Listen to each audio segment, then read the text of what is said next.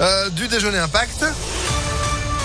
Fred Ferraro qui va nous servir les années 90, juste après la météo. Et puis l'info, Sandrine Ollier, bonjour. Bonjour Phil, bonjour à tous. À la une, il réclame un prix bloqué à 65 centimes le litre de gasoil non routier et des aides supplémentaires. Des agriculteurs, des transporteurs routiers et des professionnels du BTP bloquent depuis ce matin la raffinerie de Fézin. Selon plusieurs médias, ils auraient été rejoints dans la matinée par des automobilistes qui dénoncent eux aussi l'envolée des prix des carburants. D'autres actions ont lieu un peu partout en France aujourd'hui. Du nouveau dans le protocole sanitaire lié au Covid, puisque depuis ce matin, c'est la fin de la période d'isolement pour les cas contacts, même si vous n'êtes pas vacciné. Ça concerne tout le monde. Les collégiens et les lycéens pourront donc rester en classe. Il faudra juste faire un autotest deux jours après avoir été prévenu. L'ouverture du procès de Tony Vérel, l'ancien footballeur de l'OL et de l'équipe de France, est jugé pour violence aggravée avec ses trois frères.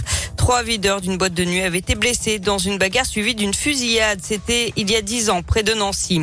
L'Union européenne veut se renforcer. Elle va approuver aujourd'hui la constitution d'une force militaire de 5000 combattants, ainsi qu'une augmentation de ses dépenses militaires. Objectif, être en mesure de mener seule des interventions d'ici 2025. Avec le scandale dans les EHPAD, les langues se délient. La semaine dernière, l'auteur du livre Les Fossoyeurs était à Lyon. Le journaliste Vincent Castanet a publié une enquête à charge sur la gestion des établissements pour personnes âgées du groupe Orpea. Depuis, une commission d'enquête au Sénat a été créée. Des directeurs de différentes agences régionales de santé ont été entendus mercredi dernier. Des failles et des zones grises ont été évoquées par l'un d'eux, ainsi qu'une certaine impuissance à contrôler les établissements. L'électrochoc de ce livre, il a aussi été pour ceux qui ont des parents âgés en institution et qui justement ont pu parfois constater des manquements dans leur prise en charge.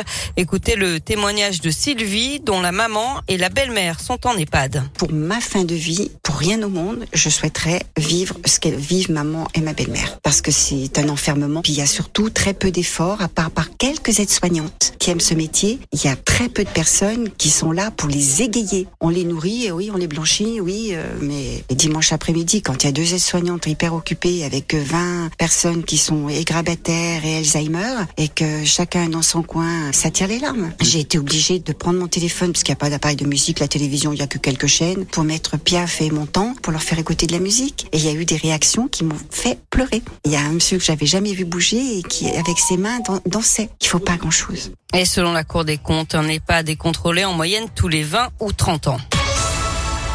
Du sport avec du foot, William Saliba préféré à Léo Dubois, nouvel appelé en équipe de France. défenseur de Marseille remplace Benjamin Pavard, euh, positif au Covid. C'est sa première chez les Bleus.